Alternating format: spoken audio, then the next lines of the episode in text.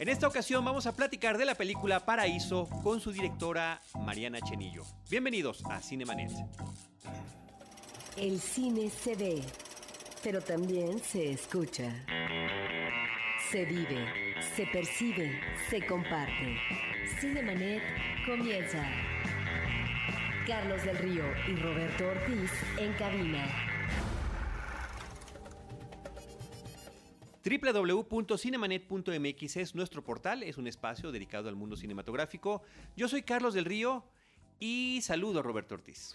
Carlos, con la novedad de que vamos a hacer una entrevista a una directora que hace su segunda película y que esta segunda película entra en el terreno genérico de la comedia, lo cual me parece que es muy interesante porque es una comedia que está funcionando muy bien con el público.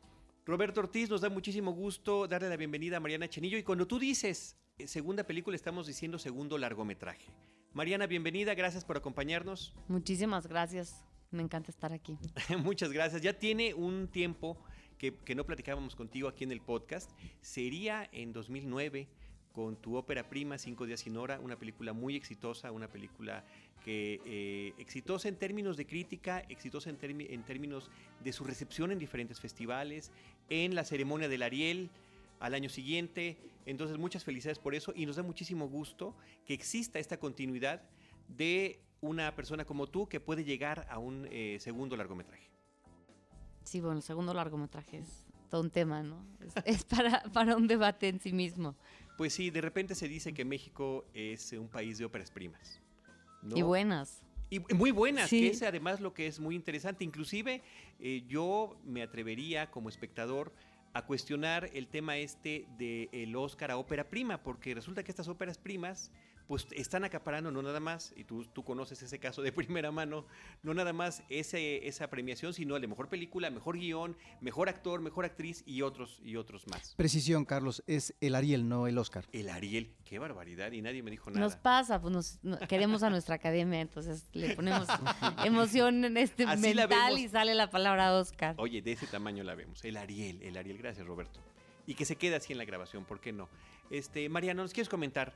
Eh, ¿Cómo llegaste a esta segunda película? Porque no fue un, viaje directo, ya tuvimos una charla previa y no fue directamente, ¿no? No, bueno, esta es una película de encargo, en el mejor sentido de la palabra.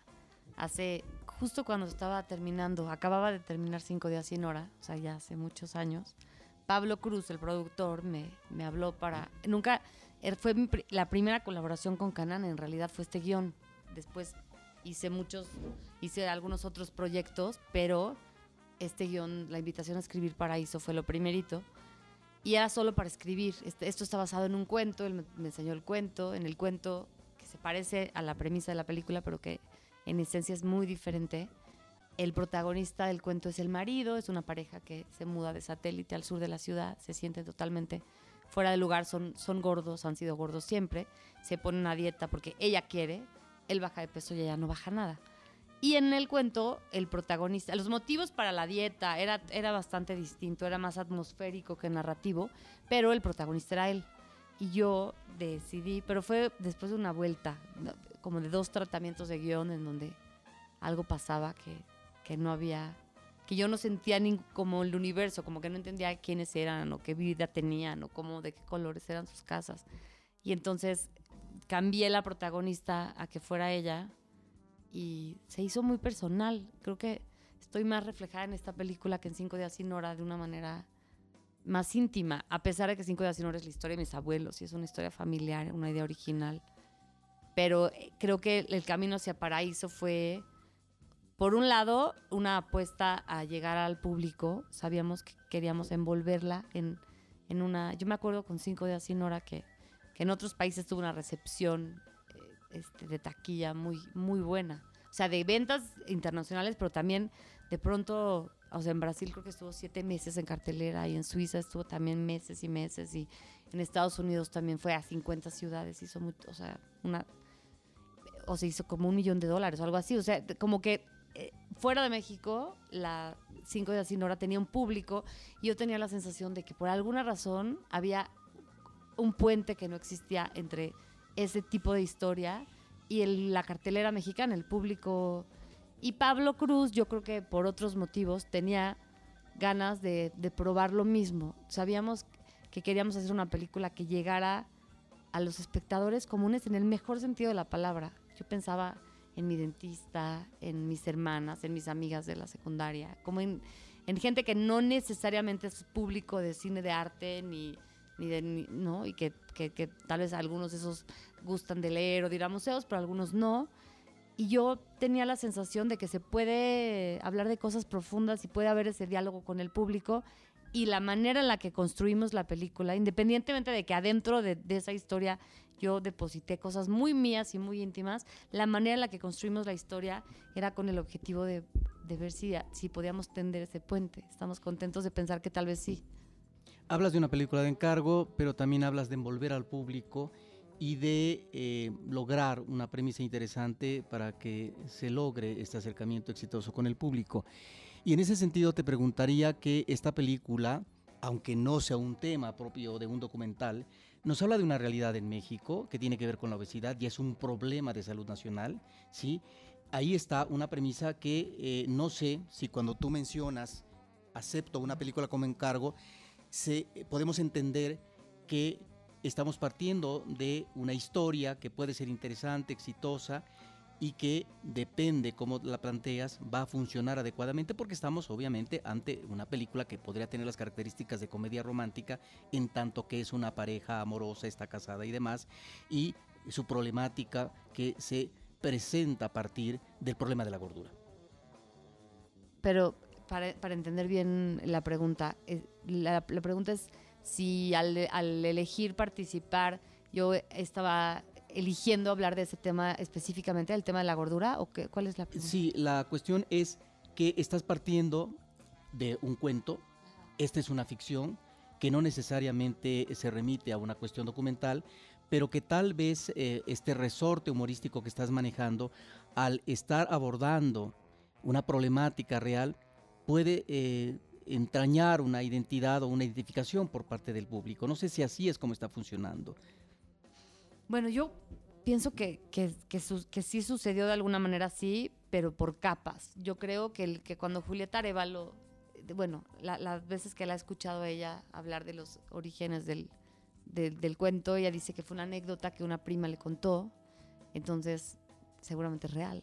O sea, es, es este, sí es una anécdota que una prima le contó y eran unos conocidos de su prima, entonces de alguna forma el, esta este cuento suyo que, que como que abordaba ese contexto de este suburbio satélite de la Ciudad de México y esta vida un poco anclada en los años 80 y esta ir en coche a todos lados y tener un estilo de vida como americano que, que es, que es igual a muy poco movimiento físico.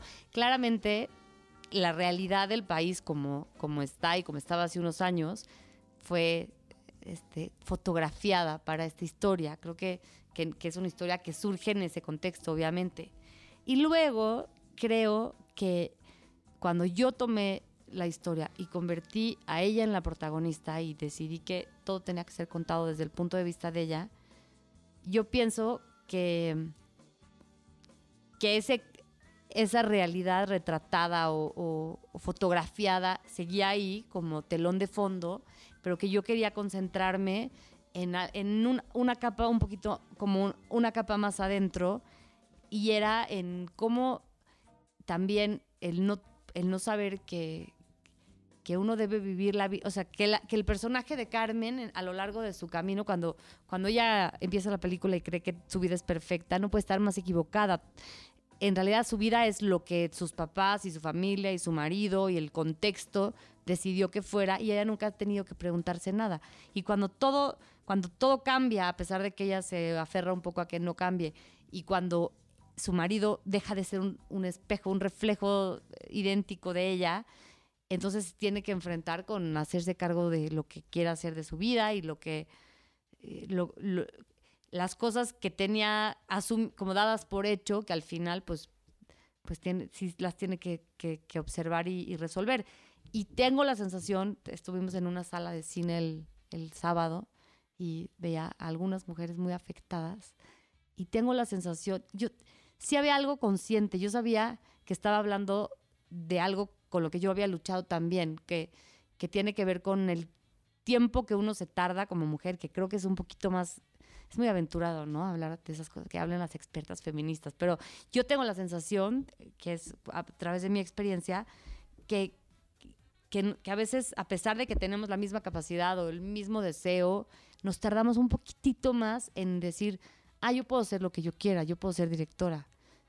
Antes de ser directora hice mucha producción y, y siempre estaba como, soy una muy buena eh, como apoyo para un proyecto de alguien más, soy como una muy buena segunda de a bordo y, soy- y me gusta mucho organizar.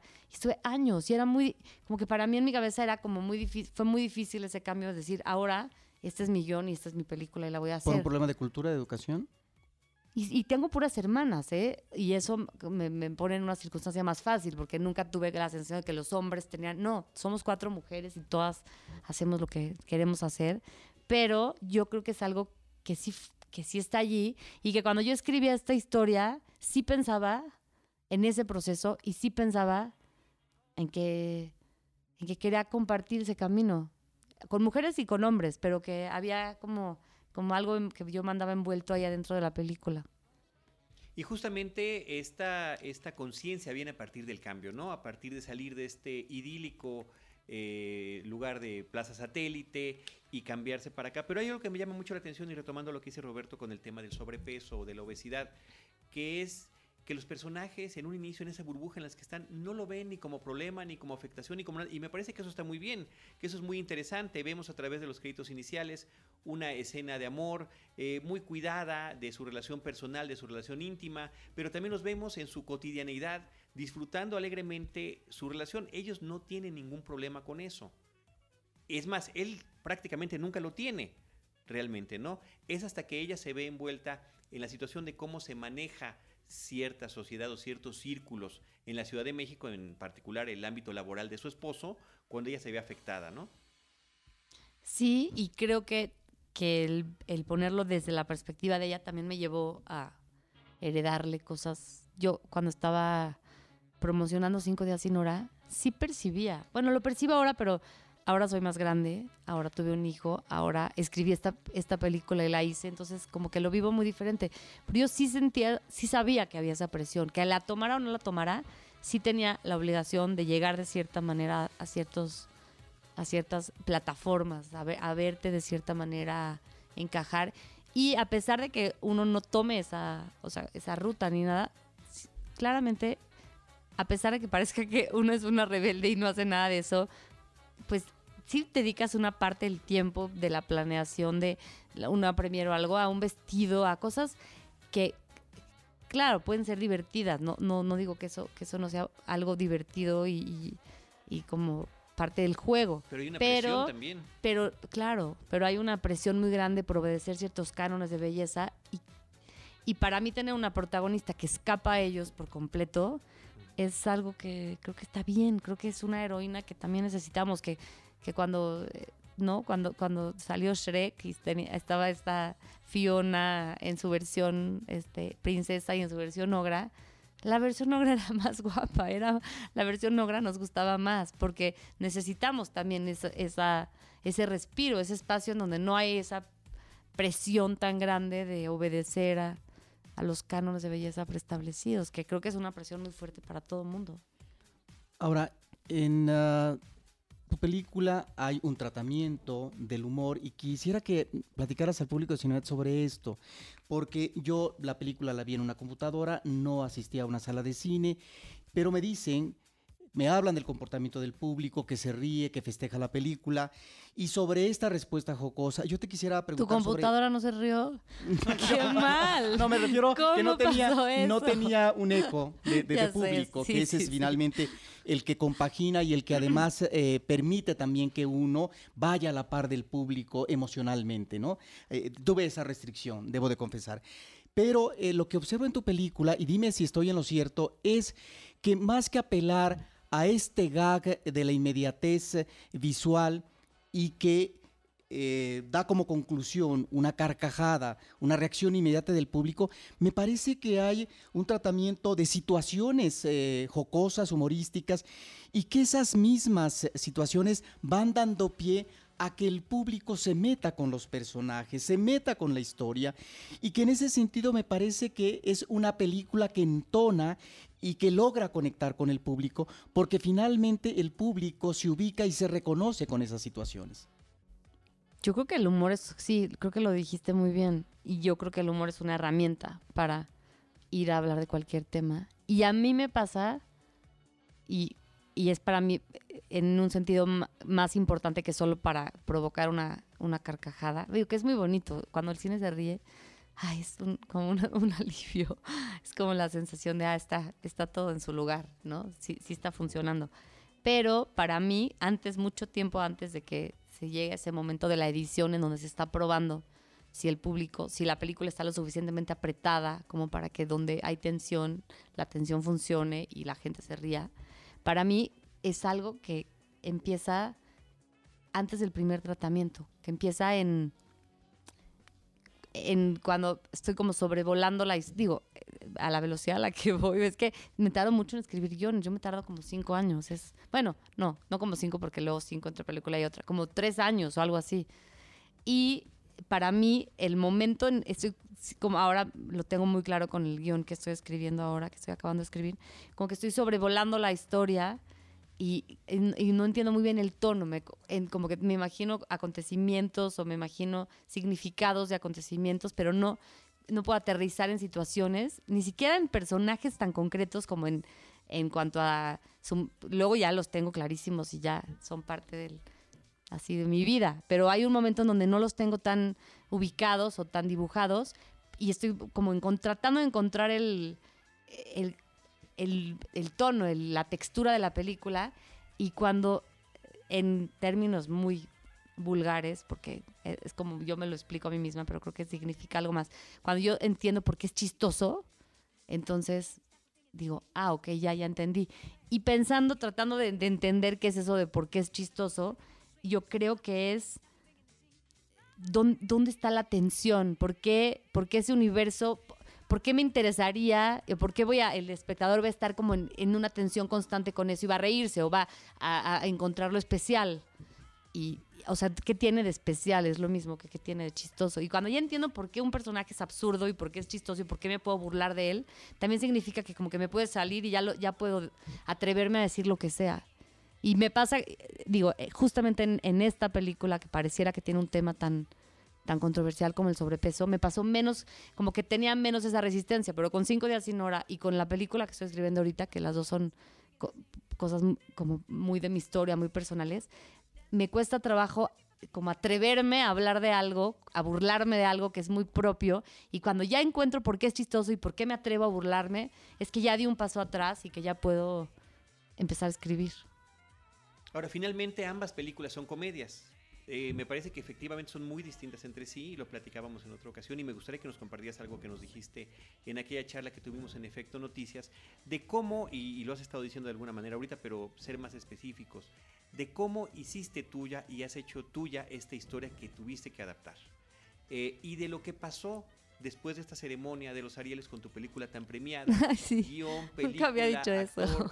y demás, y sí, creo que es un tema interesante y que efectivamente empata con todo esto, ¿no? Sí, claro, nunca había, fue la, lo dije así, me salió en tu entrevista, no sé por qué. Bueno, en cuanto a tu primera pregunta de cómo me apropié, creo que es un poco lo que he estado hablando hasta ahora, fue a través de fue como un, como el freno de emergencia, fue como el, como el botón de emergencia más que el freno de como el botón de emergencia. estaba muy obsesionada con lograr escribir este guion. Se volvió un reto personal, no lo lograba y yo pensaba, es una premisa que yo iría a ver al cine. Era, tenía esa sensación de que, de que yo esa premisa y la leería en una sinopsis y esa película me interesaría a mí. Y, sabía que era una premisa que nunca se me hubiera ocurrido, ¿no? Las cosas que no se nos ocurrieron son regalos. O sea, es como que me habían dado un regalo, una premisa que me interesaba. Y como no encontraba el camino con los personajes, dije, bueno, ya, si voy yo, ¿qué pasa? entonces fue como un experimento. Y entonces le pregunté, cuando ya empecé a escribir, a, a, volverlo más y más personal, le pregunté a Toño, mi, mi novio, el papá de mi hijito. Y entonces le dije, ¿te importa si nos pongo ahí en la pantalla los dos? Y como que dijo que no. Y luego cuando estábamos filmando, incluso había momentos que había una cierta frase que Andrés Almeida, el actor, decía de, una manera que me sonaba rara. Decía, Toño, Toño, ven, ven, a ver, di tal cosa. Y ya Toño lo decía, ok, gracias, bye. Y era como que estábamos como, como que la relación de amor es mi relación de amor. Y, y, yo me preguntaba, ¿dónde se guarda el amor? ¿Dónde, cuando, más allá de esos momentos climáticos de la vida donde te das un anillo y te besas y te dices te amo, o esos momentos que duran, o sea, nada, que son, duran minutos, ¿dónde está el amor el resto del tiempo? ¿En dónde se guarda? ¿Dónde, ¿En dónde existe? Y, quería ver si podía pasarlo a la pantalla, quería ver si podía traducir esa eh, como esa base, porque era como la base de la historia, que ellos dos sí se querían, y si yo podía este, poner en la pantalla el amor sin la palabra te amo. Y lo eso era en cuanto, así me la apropié, a través de, de ponerme allí a mí. Que, de proyectarte. Sí, fue, era, fue uno, la, la opción que encontré. Tal vez cuando tenga más años de guionista voy a poder encontrar esos caminos de otra forma. Hablas de momentos personales en esta película de Paraíso, también encontramos momentos familiares, en el caso de Cinco días sin Nora, pero ambas películas ubicadas en el género de la comedia. Y me gustaría que hablaras sobre la comedia, sobre tu comedia o tus comedias, porque hemos observado en los últimos años en el cine mexicano algunas comedias románticas que no han funcionado convenientemente, que están de alguna manera inspiradas o reproduciendo el cartabón hollywoodense y a veces lo reproducen muy mal, pero también tenemos una vertiente que apuesta por lo popular, en el caso de Emilio Portes creo, y encontramos entonces otros ingredientes y en el caso específico de esta comedia tuya, eh, que es muy diferente a la de Cinco Días Sin Horas, porque Cinco Días Sin Horas tendríamos la vertiente de humor negro, que no se le da mucho a veces a los cineastas o al cine nacional. Y aquí es otro tipo de comedia, diríamos una comedia romántica más ligera. ¿Qué, qué, qué nos puedes decir sobre esto? Porque me parece que es interesante cómo vemos en dos películas tuyas esta puesta en la comedia, en dos comedias efectivamente diferentes, pero eh, donde no es que a lo mejor esta vaya a ser tu trayectoria, pero me parece muy interesante que hayas manejado esta apuesta y que ambas apuestas estén funcionando para el público, para la crítica y el reconocimiento. Pues se me ocurren varias cosas mientras hablas, te las digo así como se me fueron ocurriendo. Eh, por un lado, creo que me, me, gusta mucho hablar de Emilio porque somos muy amigos. Hace mucho tiempo que no nos vemos. En estos, desde que fui mamá y sus películas, mis películas, ya nos llevamos un tiempo sin, sin platicar y sin compartirnos los guiones, pero hubo una época en donde nos compartíamos todos los guiones y nos, nos ayudábamos mucho, nos hacíamos escaletas, yo de sus guiones y él de mis guiones y luego... Y tenemos una manera de trabajar, Emilio y yo, que en resultado es muy diferente y en el proceso hay, una hay algo que se parece. Y creo que a pesar de que Emilio empieza a escribir, yo siempre cuando doy clases, yo siempre digo, bueno, hay que hacer mucho trabajo de, argumento y sinopsis y qué es el tema y todo, porque para mí es la manera de irme clarificando todo. Y yo paso al primer tratamiento del guion años después, o sea, por lo menos un año después. Y Emilio empieza secuencia uno, el interior día, tal y tal y tal, y empieza, hola, ¿cómo estás? Y escribe el guion así, o sea, tiene esa inteligencia como para tener todo el guion en su cabeza y, yo tengo que ir como por piezas, o sea, gordas primero, grandotas y luego cada vez más finas, pero necesito como ir de lo como de lo universal a lo particular y Emilio empieza al revés, de lo particular a lo universal, va así, de secuencia uno.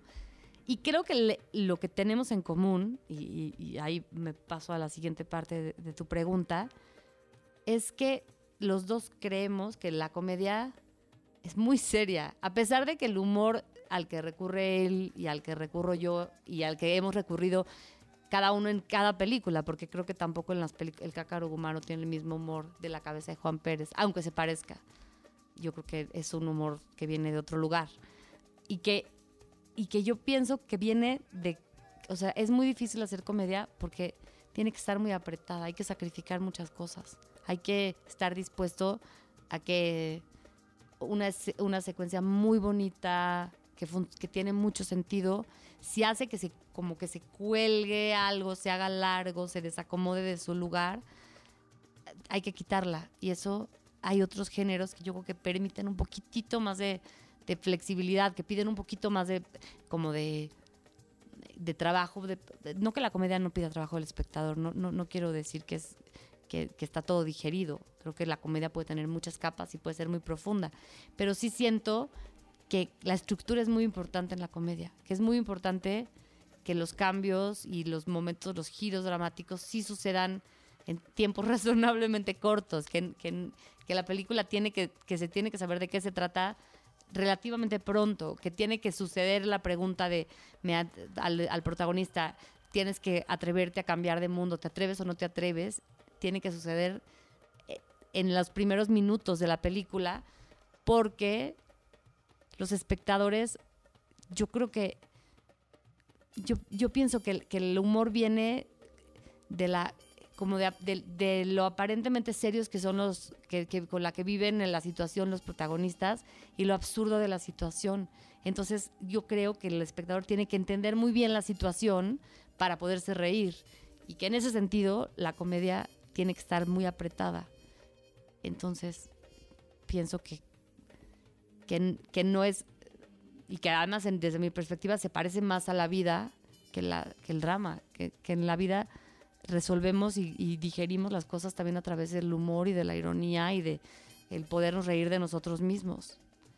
Entonces, claramente digo, no, no es, creo que no es momento ni lugar. O sea, que el debate sobre si la comedia es, es, este, más superficial o no, yo te- tengo la sensación de que es encasillada a veces de mala manera, que no necesariamente tiene que ser superficial porque hace reír. Por eso es interesante esta apuesta, que eh, personajes como Emilio Portes o tú están dando en este ámbito contemporáneo eh, del cine nacional y que no es que las compare, sino simple y sencillamente diferenciar entre estas otras, por ejemplo, comedias románticas que hemos visto que no han tenido un eco en el público, que eh, son películas también mal estructuradas, mal, ma- mal manejadas en cuanto al timing, en cuanto al manejo de los actores, a las situaciones cómicas y del gag, etcétera, y que en ese sentido podemos estar ante una apuesta diferente que me parece que es muy saludable en el contexto del cine nacional. Yo creo que sí. y yo creo que cada quien tiene su como su puerta de entrada sus historias. Y para mí, sí, sí es el humor. Y en lo que estoy escribiendo ahorita, que es- son esas cosas que, no, que nunca dices en público, que, que nunca, y luego lo pones en una película y puedes hablar de eso, de por magia, ya lo siguiente que puedes hacer es ir y hablar de algo que, que, no, que no mencionas. Eso, creo que el humor permite eso, el humor permite eh, no sé, es como dar un paso atrás, como cambiar de perspectiva y a- y a partir de que puedes verlo un poquitito de fuera, entonces puedes hablar de cosas que creíste que nunca ibas a decir. Ahora nos tienes que decir de qué trata esta Sí. película, esta nueva, este nuevo guion que estás haciendo, porque ya lo referiste varias veces. Lo que nos puedas adelantar, Mariana. Bueno, yo soy miope de 12 y además tengo daño de retina y no veo con el ojo izquierdo casi nada. Y es una película que aparte llevo intentando hacer, o sea, desde que hice mi tesis del CCC, que luego sí fue como, si, como de, la- el tema de mis abuelos y se parece a Cinco días sin hora, pero en versión melodrama, un espanto. y, y entonces desde ese momento, que es hace, en el 2002, filmé mi tesis del CCC. Bueno, desde ahí, desde que es- escribí ese guion, quería hacer algo que tuviera que ver con la vista, con ser ciego, con lo que pasa si pierdes la vista. Pero a través del humor y desde un lugar eh, muy personal. yo, me, yo me preguntaba mucho cuando a mí se me desprendió la retina cuando ya estaba, era muy joven y estaba estudiando cine.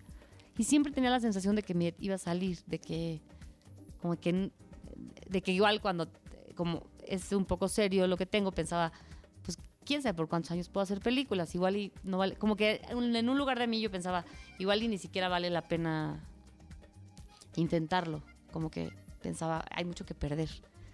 Y luego sí decidí que quería hacer cine. Y entonces es una historia que me viene persiguiendo, como ese, ese, cuando vives con ese riesgo de perder algo que un poco te define, tampoco, yo, si, si, me lo trato de preguntar, si la vida tiene sentido o no tiene sentido, cuando, si pierdes algo tan importante como la vista, yo pienso que sí tiene sentido.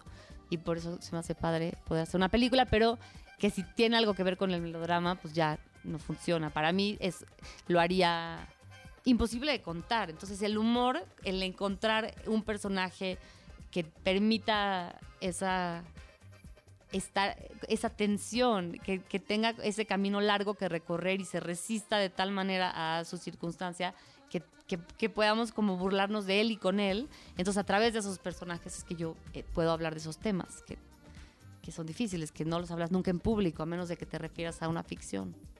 Algo que observamos en estas ah, películas que has hecho, Cinco días sin hora, y de una manera eh, muy breve en ah, Paraíso, es que nos remites a comunidades extranjeras radicadas en México.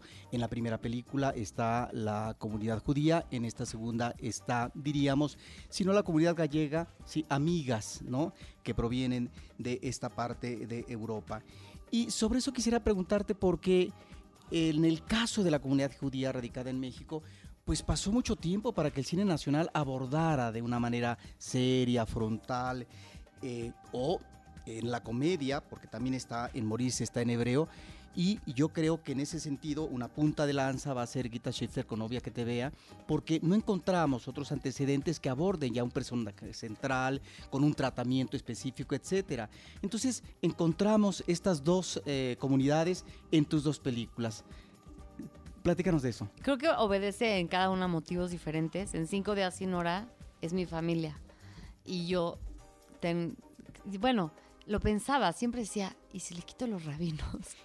Porque sabía que iba a ser una etiqueta, y, fue, de la cual nunca iba a poder mover la película. Y fue, en su momento lo sufrí mucho, en su momento sí sentía que, que, que la ponía en un... que no la y ya lo asumí desde muy desde el principio. Cuando, y luego pensaba, no le puedo quitar los rabinos, no le puedo quitar la parte, la parte religiosa o antirreligiosa o como fuera, porque, porque entonces de quién estoy hablando. O sea, necesitaba, y, ta- y, y también ahí me di cuenta, y, y lo sigo pensando hasta lo- el trabajo que estoy haciendo ahorita, que la película que uno quiere hacer y la que no quiere hacer, la que le da vergüenza hacer, viven en la misma moneda pero del otro lado, que están juntas, que para hacer la que quieres hacer tienes que pasar por la que te da vergüenza. Hay una parte de hacer películas, yo, bueno, en- desde mi perspectiva, ¿no? Escribiéndolas y tratando de hablar de cosas personales, que me que da mucha vergüenza. Es como que hay una parte que te gusta mucho contar y luego hay una parte que, que te hace sentir expuesto o, que te hace pensar que tal vez es algo que no es tan interesante. Es algo como una relación más compleja. Y en el caso de Cinco de sin hora, es pues porque yo no soy una persona religiosa y estudié mucho para escribir ese guion, aprendí mucho, aprendí muchas palabras en hebreo que no sabía y mis hermanas se reían de mí, decían, ahora ya te hiciste muy religiosa. Y en realidad eh, hice toda una investigación y yo eh, como que era joven y pensaba, mi primera película la voy a hacer de, ¿no? de viejitos y de rabinos. Era, era muy difícil de explicar, pero necesitaba hablar de eso porque era la primera historia, ¿no? La de, la de mi abuela. Estaba ahí enfrente de mí y para poder seguir caminando hacia otras historias, creo que tenía que enfrentarla. Y en el caso de la comunidad gallega en, en la película de Paraíso, también es familiar porque yo estoy casada, emparejada con, con un gallego y pues a pesar de que, de que dentro, o sea, cuando crecí te- siempre tuve como amigos de la escuela que tenían familiares, abuelos, migrantes de España, ¿no? Creo que eso es algo que se repite, o sea, que hay en México una migración, este, pues muy, muy grande desde, ¿no? En todos los momentos del siglo pasado. Y, pero no tenía, creo que la comunidad gallega es una comunidad muy, muy consolidada, muy, muy, muy arraigada a su tierra, eh, muy, siempre tienen la sensación de que van a regresar, de la morriña que tienen, y que van a volver y que van a ser enterrados en su pueblo, en España, a pesar de que lleven la vida entera viviendo aquí. Y cuando eh, eso, eso de las señoras gallegas estaba desde los así desde, el- desde la era pleistocena del guion, porque estaba desde los primeros tratamientos y era, obedecía a la pregunta de, esta chava que viene de, o sea, de otro mundo donde los vecinos los conoce desde niños y donde sabe quién es quién, se muda a un edificio donde las puertas de los demás departamentos seguro tienen reja, nunca ves a los vecinos, los ves durante 20 segundos, nadie se dirige a la palabra. Y decía, y, piensa, su sensación es que en todas las puertas y las ventanas que la rodean no hay nadie. Todo está vacío, como que ella está sola en un edificio donde a veces aparece como un personaje, ¿no? Un este extra sin nombre que se, que se sube al elevador y se mete, ¿no? Sale de su casa y se sube al elevador o al revés. Y pensaba, ¿qué hay del el otro lado de una ventana en el edificio de enfrente que sea un universo que la que la cobija, claro, que, es que, la, que la haga como llega, ir hacia ese lado gustoso de la comida. Y entonces pensé en las tías de Toño y literalmente actúan las tías de Toño. Y actuaron muy bien, no son actrices, son, bueno, son un grupo de amigas y tienen un grupo de panderetas y tocan la pandereta, ya tocaron en el Palacio de Bellas Artes y cantan y se juntan a cocinar porque pues disfrutan de hacerlo y tenían mucho miedo de actuar y yo tenía mucho miedo de que actuaran porque al final pues mi manera, mi lenguaje sí es pues no como que no es mucho así de no actores y de cosas así demasiado improvisadas ni como que tenía miedo de cómo iban a, porque creo que en cinco días sin hora todo el reparto son actores profesionales menos dos niñas divinas que además sí tenían experiencia actuando pero que que bueno pues los niños son niños pero era como que recurrí solo a actores. Y aquí hay una mezcla que sucede en muchos momentos de la película, como que fui, como que había cosas que sabía que, que no, que los que, actores, que por qué actores si podía ir con unas señoras que sean ellas mismas, que incluso se llaman igual que sus personajes, y que sí me dijeron diálogos escritos. O sea, algunas veces los modificaron a como los podían decir, pero, pero prácticamente siguieron un guion, o sea, sí actuaron. Pero actuaron siendo ellas mismas mientras cocinaban y creo que le dieron a la protagonista un espacio ay, donde la comida sabe rico y está bien comer. Qué interesante esta anécdota, porque efectivamente no lo percibe uno el momento de ver la película, se ve demasiado natural. Qué bueno que eso se haya transmitido de esa manera. Y bueno, hablando de esto que dice Roberto y que nos estás platicando, estas comunidades, es a través de la comida en ambos casos, donde se da esta comunión. Es, es algo curioso que sea este tema en común también, ¿no? Sí, bueno, de la comida gallega, creo que el 80% de lo que sale en la película no lo puedo comer. Porque no puedo. Yo, o sea, como que soy vegetariana de closet. No soy vegetariana porque no soy, pero en el fondo, o sea, huyo de las proteínas animales siempre lo más que puedo. Entonces, la comida gallega, que es este, alta en proteínas animales, este, cocinadas en su jugo, este, pues no, la mitad de las cosas no las como, pero luego pensé, bueno, ya hice una película que tiene toda esa comida, ya me perdonarán que no lo coma. Entonces, pero a pesar de que no son, de que, de que no soy una comedora de chorizos ni nada así, era, creo que, creo que la comida, en la comida está el, como mucho del eje de muchas culturas. En la comida, en las, en las cenas y en las ceremonias, hay ciertos alimentos que se repiten y que traen consigo una tradición muy antigua, tal vez es por eso. Tu película es una cinta de ficción, pero que está inspirada, dices, en un cuento y de alguna manera al principio lo mencionaste, pero quisiera que nos hablaras de dos ámbitos geográficos diferenciados socialmente, uno de donde provienen los personajes, que es satélite, un lugar parece ser en donde se sienten más cobijados, donde eh, no hay tal vez eh, eh, prejuicios sociales, etcétera, y el otro que es el sur de la Ciudad de México, donde están los riesgos, la inseguridad, el peligro, la violencia, etcétera. Esto, si bien tal vez está en el cuento, es más bien una licencia argumental en términos de que estamos en una ficción que otra cosa. Yo pienso que en el cuento el contexto está explorado con tanta profundidad y con tanto detalle que, que queda muy clara, o sea, el cuento, mucha de su fuerza está en eso, en, en, la exploración de los dos contextos y de este sentirse como un pez fuera del agua. ¿Qué pasa cuando sales de, como de tu zona de confort y, y cuáles son las cosas? El, lo, creo que es algo que viene así en su misma esencia. Entonces, en ese sentido, yo no hubiera podido como no me hubiera atrevido a hablar de estos dos contextos si no parte de la esencia viniera de esa exploración de Julieta, que creo que es muy, muy aguda y muy divertida. Y luego, para mí, creo que, que este cambio geográfico también empezó a ser simbólico, empezó a ser... El título del cuento también es Paraíso, el paraíso claramente satélite.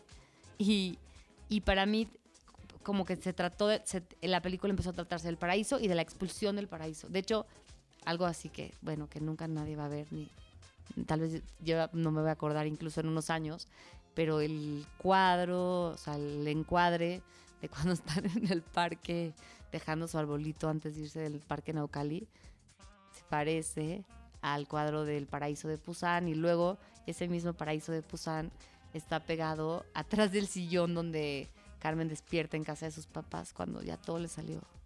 Bueno, para que un spoiler chino.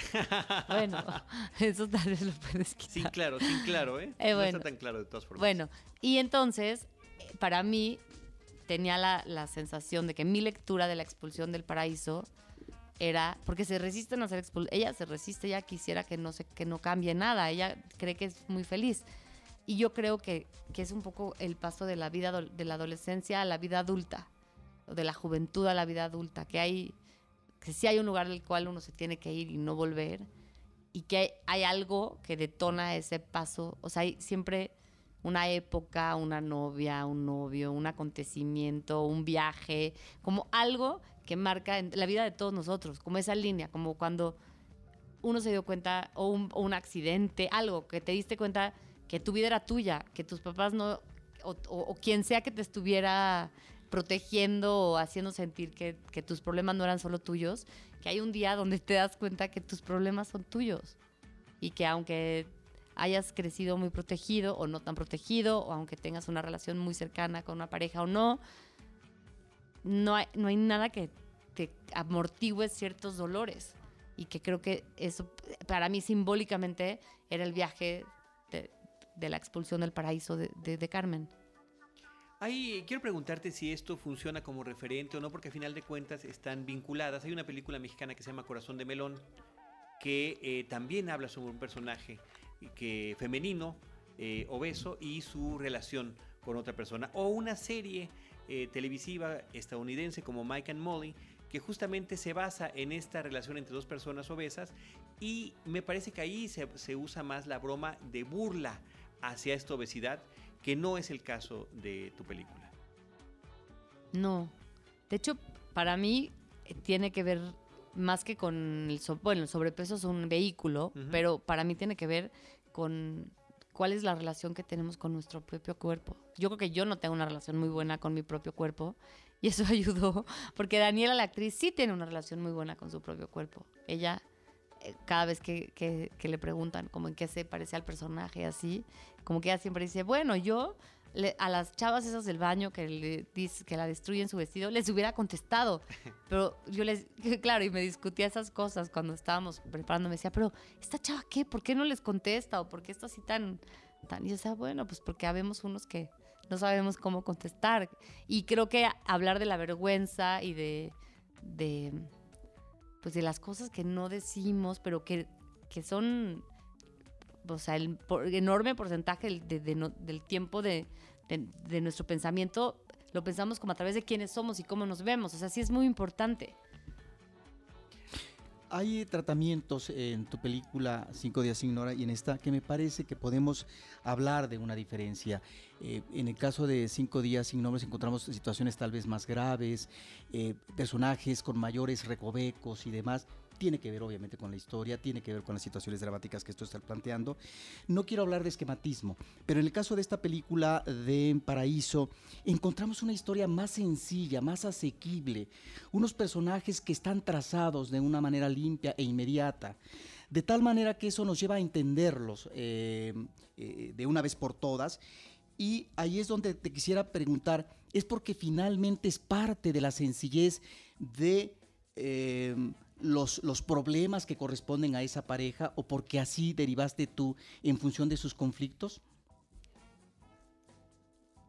Ay, qué buena pregunta, ¿eh? Mm, yo creo que, que hubo equivocada o, acertada, digo, eso en- creo que en cierta parte una cosa y en cierta parte la otra, como que tenía muy claro que, que yo, cuál para mí era el conflicto interesante. Eh, Y, y sabía que había muchas formas de, de perderme, de que, que, que, que, el- que la historia y la, esta premisa de una pareja de obesos que se pone una dieta y que uno baja y el otro no, se podía ver desde muchas perspectivas y que había muchos, muchos posibles eh, enfoques para tratar esto. Y yo sabía que quería hablar de qué pasa cuando ella se siente sola, qué pasa cuando ella se queda flotando en un universo que antes estaban juntos y cómo, cómo, cómo ante los ojos de ella, a pesar de que él se vuelve más fuerte en el sentido de que, de que logra dominar una, este, tal vez una adicción por la comida o logra como poner su cuerpo en un lugar más sano, ante los ojos de ella esto se ve de otra manera, ante los ojos de ella él no es más fuerte. A pesar de que desde la perspectiva de él y más eh, me, baso en, la, en lo que sé que la gente siente de la película que en lo que yo planteé, porque ahora ya he tenido los suficientes comentarios como para saber que lo que se lee del personaje de él es diferente a lo que yo imaginé que iba a pasar. Entonces, creo que, que, que, no quería complicar, que no quería, que yo sentía que se tenían que querer y que, y que en base a eso iba a empezar ese, ese proceso de extrañamiento. Y eso se tradujo de una manera muy involuntaria, porque ahora lo veo, pero en ese momento no lo vi, a una trama muy sencilla. Es muy sen- De hecho, qué padre, me parece bien interesante y muy motivante que, que sea entretenida. Cuando me dicen, ah, es que es entretenida, como en una manera un poco peyorativa, yo pienso, y es un milagro, porque en realidad son el, como que es como que yo quería que fuera como la vida, como que yo entro en premisas y entonces luego soy muy como muy estricta. En cinco días sin hora, la premisa era no salir del departamento. Entonces todos mis problemas eran cómo hago para que se quede. ¿Por qué se queda? ¿Por qué ese, este hombre? ¿Por qué José se queda? Entonces, toda la construcción de la trama, incluso algo que después pareció como muy, este, como muy, como un pilar de la, de la, de la construcción de la de historia, que no era así, que era la foto que él encuentra bajo la cama. Todo, que eso después hizo la subtrama, ¿no? La subtrama de amor. Pero en realidad el, el origen de ese elemento era, ¿qué hago para que se quede? ¿Por qué no se va? ¿Qué está buscando? ¿Por qué no se va? Entonces ahí pues me atrapé en esa premisa y entonces, pues bueno, hice lo mejor que pude con, ¿no? Como con la manera en la que podía organizar los elementos que había.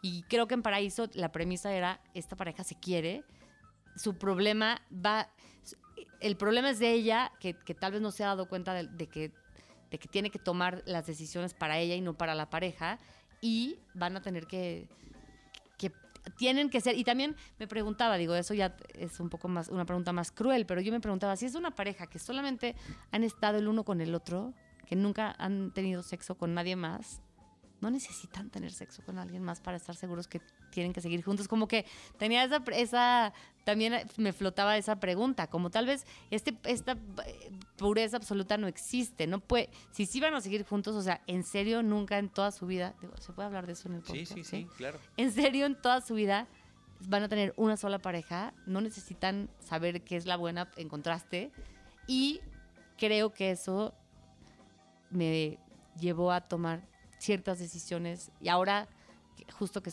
por eso me gusta mucho tu pregunta porque me la pregunto todos los días. Justo ahora que estoy en, este otro guion como que me estoy digo bueno me puedo dar permiso de que pasen cosas más. Es una película como que yo siempre es- en las películas siento como que hay un límite como que los, los acontecimientos tienen un límite. O sea no puede o sea no, no, no, no dan vuelta a los coches no como que y pienso bueno igual no hay un límite. Ahora lo que estoy escribiendo tal vez sí puedo como que plantear una caja un poquito más grande Pero lo que vemos en tu película, no obstante este planteamiento eh, sencillo de la historia de los personajes, es que en esto que tú estás diciendo, más allá de lo que puede ser la satisfacción sexual de ellos como producto del amor, está el amor en sí mismo. Y es finalmente lo que hay que salvaguardar.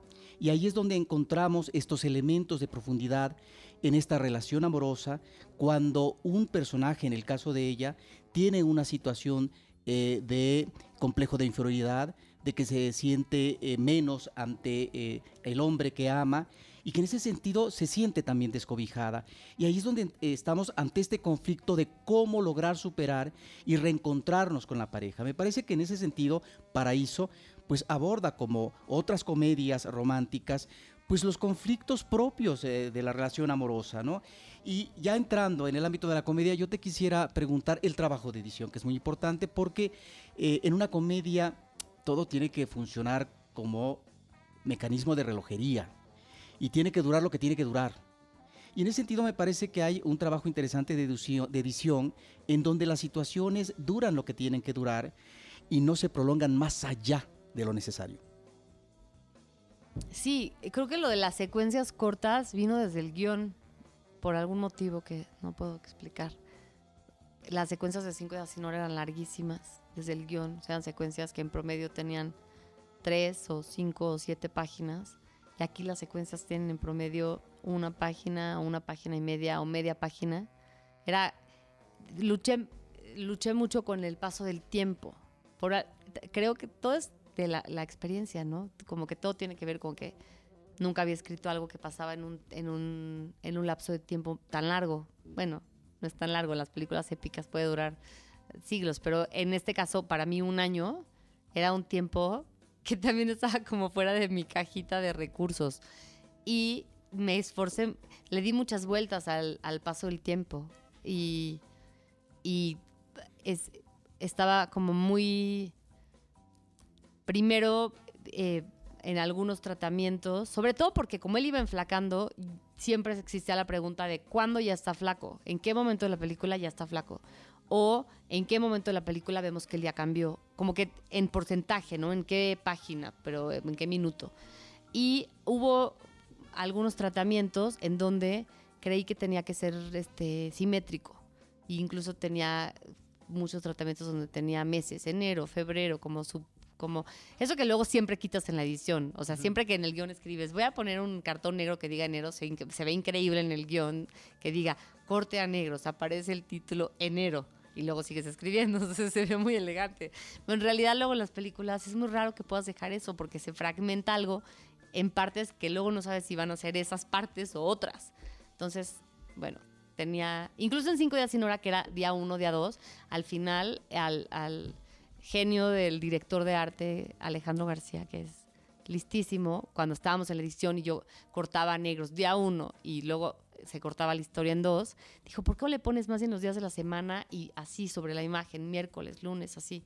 Fue idea suya y creo que fue una solución a un problema que igual de estructura de tiempo. Pero en ese caso toda la película sucedía en cinco días y era una estructura de tiempo que estaba dada por la premisa. En el caso de Paraíso, tuve la sensación durante mucho tiempo que tenía que ser equitativo, que cada mes tenía que durar lo mismo. Y luego me di cuenta que, que, que no, que, un, que estaba viendo el tiempo desde donde, desde lo que ella se da cuenta, que a veces ella estaba distraída tomando pastillas para enflacar y alucinando gatos, y cuando voltea ella está, bajó muchísimo de peso, como que yo sentía que el espectador tenía que vivir a través de ella los cambios de él, que a veces ella está poniendo atención y los cambios suceden muy lentamente y de pronto se distrae y él, bajó muchísimo de peso porque así es en la vida, como que no te estás fijando en algo y cuando te fijas ya cambió. Entonces, la, división del tiempo se, se en un momento me di cuenta que tenía que ver con con la visión subjetiva de Carmen, por cómo vive Carmen ese año. Y la edición, eh, creo que, la, o sea, la dificultad principal, tuve dos asesores de edición padrísimos, de, como de una semana cada uno, como dos editores este, profesionales reconocidos que me ayudaron durante una semana como una asesoría práctica, ¿no? Como que alguien que te da su opinión y te va como ayudando a mover cosas. En una semana se puede hacer poco, pero era como una refrescada, como una manera de, como de, tener una opinión ajena muy, este, que, que, va más allá de una sugerencia de algo que no hay en el material. Es alguien que se sienta contigo y, y pues le dices, no, eso no lo filmeo, eso no lo tengo de esa manera y entonces te ayuda a pensar en las opciones que sí tienes.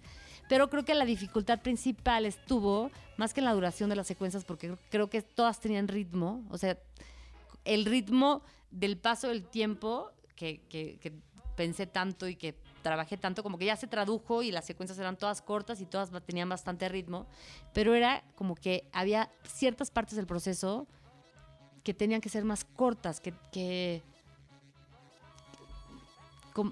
que, cuando me di cuenta que era, que, era, era, más, era muy divertido. Tenía más secuencias con Luis Gerardo Méndez en, la, en el grupo de Perder Peso. Había más bromas relacionadas a como el código entre ellos dos. Había una secuencia que a mí me encantaba donde Luis Gerardo Méndez le aplaudía a alguien que había bajado 100 gramos porque eran como una barrita de mantequilla. Entonces después eh, ellos decían que cuántas barritas de mantequilla guardaban ahí adentro, que se quedó ese chiste en la película, pero ya sin la referencia ya nadie se ríe porque ya quedó como flotando. Pero había muchas referencias como muy era como como estaba dibujado con mayor detalle como ella va ella empieza muy optimista y él es el que se está portando mal y él es el travieso que come pan y entonces eso empieza a cambiar. En la película ahora quedó de manera breve y en el en lo que filmé o sea en el guion y en el primer tratamiento en el primer corte todo eso estaba dibujado con más detalle que estaba muy divertido. Pero el problema es que que se hizo muy emotiva que que cuando sobre todo Andrés Almeida le vino a dar como una algo de amor, de híjole. Se vuelven entrañables tus personajes. Ajá, y entonces como ya el asunto emotivo era lo que lo predominante, toda esta como juego, este todo este juego así divertido de la dieta que se quedó porque era parte del proceso, pero que no está dibujado con tanto detalle, empezaba a volverse cansado porque uno quería, o sea, ay, qué chisto. Por eso el humor es más sutil. En realidad la respuesta a por qué el humor, porque en el guion el humor es tan absurdo como yo creo, como el de Cinco días sin hora, pero luego en el, la verdadera película, que es la que existe cuando ya los personajes estuvieron vivos y estuvieron haciendo lo que les pasa en la película, que es el rodaje, resultó que era más que, necesitaba uno irse, yo necesitaba como enfocarme más en, cómo resuelven emotivamente su proceso y menos en, darle como más vueltas a- a la parte como de humor más agudo. Entonces fue lo que la película pidió. A pesar de eso la gente se ríe mucho, es muy disfrutable. Para Pero- dar ese sentimiento y esa emoción a los personajes, pues están en primera instancia los actores. Y hay un cuadro de actores que eh, funcionan muy bien en tu película. Háblanos de eso. Pues vinieron de lugares cada uno de- de- distinto. Para el personaje de Daniela, de Carmen, mira, ya le digo el personaje de Daniela. El personaje de Carmen, que es Daniela Rincón, hicimos un casting masivo y vimos 800 chavas. Bueno, yo no vi a todas, pero yo vi a muchísimas. Había un filtro que casi, bueno, ya las que tenían más de 40, pues ya de entrada. O sea, había un filtro general de edad y de que y después pues yo creo que o sea, en un punto teníamos 40 que estaban padres, o sea, cuando hicimos el- como la última vuelta del casting teníamos muchas que eran buenas. Fue impresionante, la verdad. Esa bus yo estaba este un poco más pesimista cuando decidimos hacer la convocatoria masiva. Yo decía, ¿quién va a llegar de la convocatoria masiva? ¿Quién va a ser? No van no lo van a y luego resultaba que había mujeres padrísimas, locutora, una locutora de radio de Tijuana, que así, gente que pues que no eran actores profesionales, pero que tenían y Daniela resultó que sí es una actriz que estudió en Casa Azul y que no había, no había hecho nada, pues estaba casi recién salida de la escuela, que tiene una química increíble con Andrés Almeida, que ya para ese momento casi habíamos terminado de, ya habíamos elegido, porque como había el proceso del prostético, de la, de la gordura, del maquillaje especial, tenía que, eso se tenía que empezar a preparar meses antes del rodaje, tenían que hacer un molde de todo el cuerpo, era un proceso en varias etapas. Él tenía que ir a Los Ángeles a que le probaran varias veces. Entonces, el personaje Andrés tenía que estar elegido como por lo menos tres meses antes de, iniciado el roda de iniciar el rodaje. Y entonces ya estaba él y estábamos buscándole a una Carmen. Hicieron una química increíble. Y luego resultó que Daniela, con su experiencia de vida y con su... Cada uno le aportó algo a la película que no estaba antes, ¿no? Con, pues ella ha tenido sobrepeso desde, desde muy niña, desde muy chiquita. Entonces, creo que tiene... Como que me ayudó a, como a ciertas cosas que no, que no terminaron de funcionar hasta que ella vino y dijo, ah, no, es que yo creo que el momento de este, este pleito significa tal cosa o este pleito. Y eso fue, fue porque ella le vino también a poner algo muy personal al personaje. Andrés le puso el, el amor y que, y, que, y que es un personaje que es mucho más entrañable de lo que estaba escrito. Y luego los de, el- bueno, tenemos el universo bizarro de Anabel Ferreira y Luis Gerardo Méndez en el grupo de Perder Peso, que también se fue generando al- eh, como durante el casting eh, busca, como, como que nos imagi- en ese sentido creo que Pablo Cruz, el productor, y yo hicimos un equipo muy bueno, como que nos preguntábamos, o sea, a pesar de que luego había alguien que hacía, ese personaje de Luis Gerardo estaba escrito para una mujer, para una señora, así como, yo me imaginaba una ama de casa, como de así media, así faldita, como a media, a media pierna, y como que había bajado de peso con el programa este y ahora era instructora, como que me imaginaba algo un poco más así, y nos dimos cuenta que sí, esa era, que ese mundo iba a ser muy aburrido, iba a tener como, y entonces se nos ocurrió, bueno, Luis Gerardo había hecho casting para el, bueno, Luis Gerardo es que yo soy su admiradora absoluta, y había hecho casting para el personaje principal, pero es muy flaco, muy flaco, era imposible. Y, y, Andrés también nos gustaba mucho, entonces al final decidimos Andrés, pero nos quedamos con muchas ganas, Luis Gerardo y yo, de, de que estuviera en la película, y entonces fue una vuelta que se nos ocurrió a mí y a Pablo para el personaje del, del, del conductor del grupo Perder Peso, y la verdad es que le vino a, como a refrescar el humor, porque casi todo es del guion, pero todas las improvisaciones de como de, hablar de cierta comida, los peligros del queso panela y cosas que se inventó Luis Gerardo, son de una así de su mente privilegiada de, improvisador así impresio- es impresionante. Eso vino de él. Y creo que, y Anabel también trajo, por ejemplo, la manera en la que trae a Daniela hacia adentro del grupo de, de perder peso, que le dice, "Es- eres muy bonita, qué bonita estás. Nunca has pensado en ponerte a dieta. Es como, esa frase es de Anabel y es, es muy, eh, como que es un reflejo de justo todo el juicio que hace la sociedad, ¿no? Como, estarías muy bonita si bajas de peso. Ven, entra. Y entonces creo que tuve mucha suerte porque, porque a lo largo del proceso del casting, que creo que fue incluso más que en cinco días sin hora, no sé por qué, como que los, los, los, person- los, los actores que llegaban a los personajes, los, como que les daban una vuelta y los convertían en, en algo más interesante y más, más di- divertido. Y que nos pueden brindar estas lecturas que tú dices que como público desde la butaca vemos y que quizá no hayan estado contempladas en el guion. En este caso a mí me da la idea de que dos personas que nunca han tenido problemas de sobrepeso son los que tienen que dar ese tipo de pláticas. O la diferencia de metabolismos y de cuerpos. Puede uno estar haciendo trampa, la otra no, y uno baja y el otro no. Me parece que eso también es una cosa que por ahí se podría leer. Y, bueno, y Cefami también en la película, ¿no? Ah, Cefami es, bueno, el personaje Cefami es mi papá. Entonces, ese, siéntate, chatita. Sí, chatita, no chatita. Y chatita no sé qué. Y, y como cuando, cuando tenía mi bebé muy chiquito y estaba una noche sola y él dijo, no, yo me voy a quedar contigo para que... Yo así, sí, bueno, está bien, papá, no necesitamos nada. Sí, me voy a quedar contigo. Y estábamos ya así los dos dormidos por fin después de la, la hora cero y la hora menos cero del bebé. Y de pronto mi papá engrapando así la mesa de adelante. Y así pensando, no, no vamos a poder dormir. Va a engrapar toda la noche, trajo su trabajo. Él es así, está muy ocupado y tiene su propia agenda. Y fuimos con Cefami, pues que lo hizo perfecto. Fuimos con Cefami a desayunar con él. Dije, pa, ¿te podemos usar como así molde de personaje? Entonces fuimos a desayunar con la familia de Cefami, con mi papá y así. Y entonces lo, observaba Cefami y le copió como la, así, como la energía, como la manera de hablar. Es- y la familia, a pesar de que no se parece, o sea, de que el único personaje así como calcado es, el de Cefami, el resto de la familia también como que como que hay un universo que, que, que yo que, en esencia se parece a mi familia, como de este mundo donde todo está bien y a veces necesitas que todo no esté bien, a veces necesitas la ruptura y cuando no has vivido esa ruptura en tu vida, en tu infancia, en tu adolescencia, te llega en la vida adulta un momento donde necesitas una crisis, ¿no? Todos necesitamos una crisis un día. Entonces quería que fuera como una familia sin crisis, como, como mis papás. Mariana, la película salió a las salas eh, de exhibición con más de 200 copias. Platícanos del comportamiento, cuál es el eco que ha tenido con el público. Estamos eh, platicando, eh, grabando este podcast eh, después del primer fin de semana de exhibición.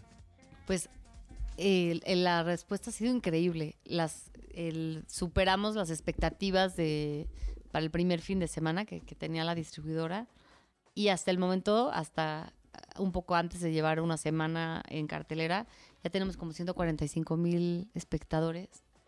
Pues que es un estadio azteca, ¿no? Es mucho. Es, es, es muy emocionante porque, y bueno, fuimos a las salas, fuimos a la- una sala de cine el sábado y nos, al final hicimos unos pequeños clips de la gente, lo que la gente opinaba. Y fue muy bonito cuando revisé ese material porque había una chava que, que venía llorando con, con a Daniela Rincón, la actriz, y le decía, todas somos Carmen. Y luego otra decía, sí, como dijo la- mi amiga, todas somos unas Carmen. Y sí, yo que todos tenemos algo de Carmen. Pues muchísimas felicidades. Eh, yo nada más quiero comentar la anécdota de- del gusto que nos da que tanto tú como Emilio Portes, haciendo esta referencia que tenías hace ratito, este, sigan continuando haciendo películas y que cada vez existan más oportunidades para verlas. Me refiero a muchas más copias de exhibición. Ahora se, se mide esto en pantallas de exhibición. En el caso de 5 días sin hora salió con un poco más de 30, ahorita más de 200 para esta película. Y el, y el dato anecdótico es que Roberto y, y un servidor y otro amigo que se llama Hugo Lara del proyecto Corre Cámara, llevamos a mi Campeche, yo soy campechano, eh, tu película y la película de Emilio, este, Conozca la cabeza de Juan Pérez, porque no habían llegado comercialmente allá un año después. Eh, nosotros tenemos vinculación con el Estado a través de la universidad, que es el foro eh, de cine cultural de alguna manera, y exhibimos las películas y dimos algunas pláticas sobre cine mexicano y distribución y demás. Y mira, el dato curioso que no sabíamos nosotros de esa cercanía.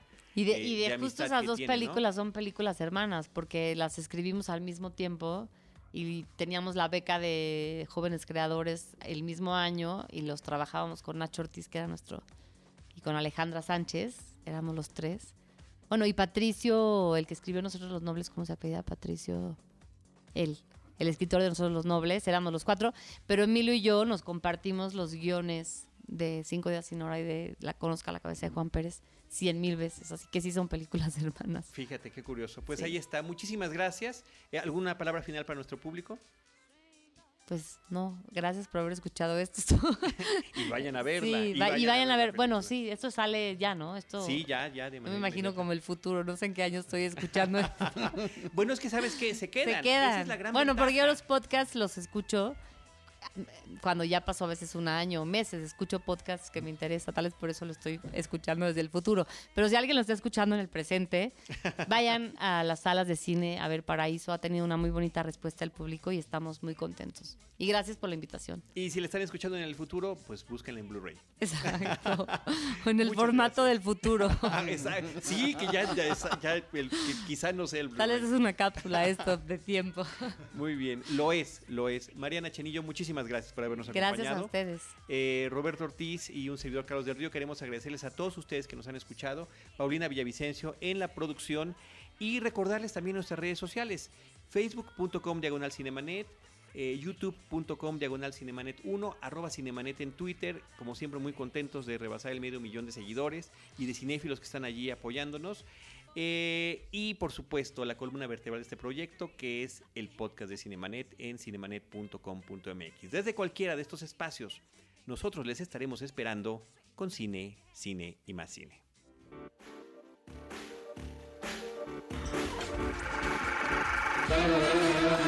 Cinemanet termina por hoy. Más cine en Cinemanet.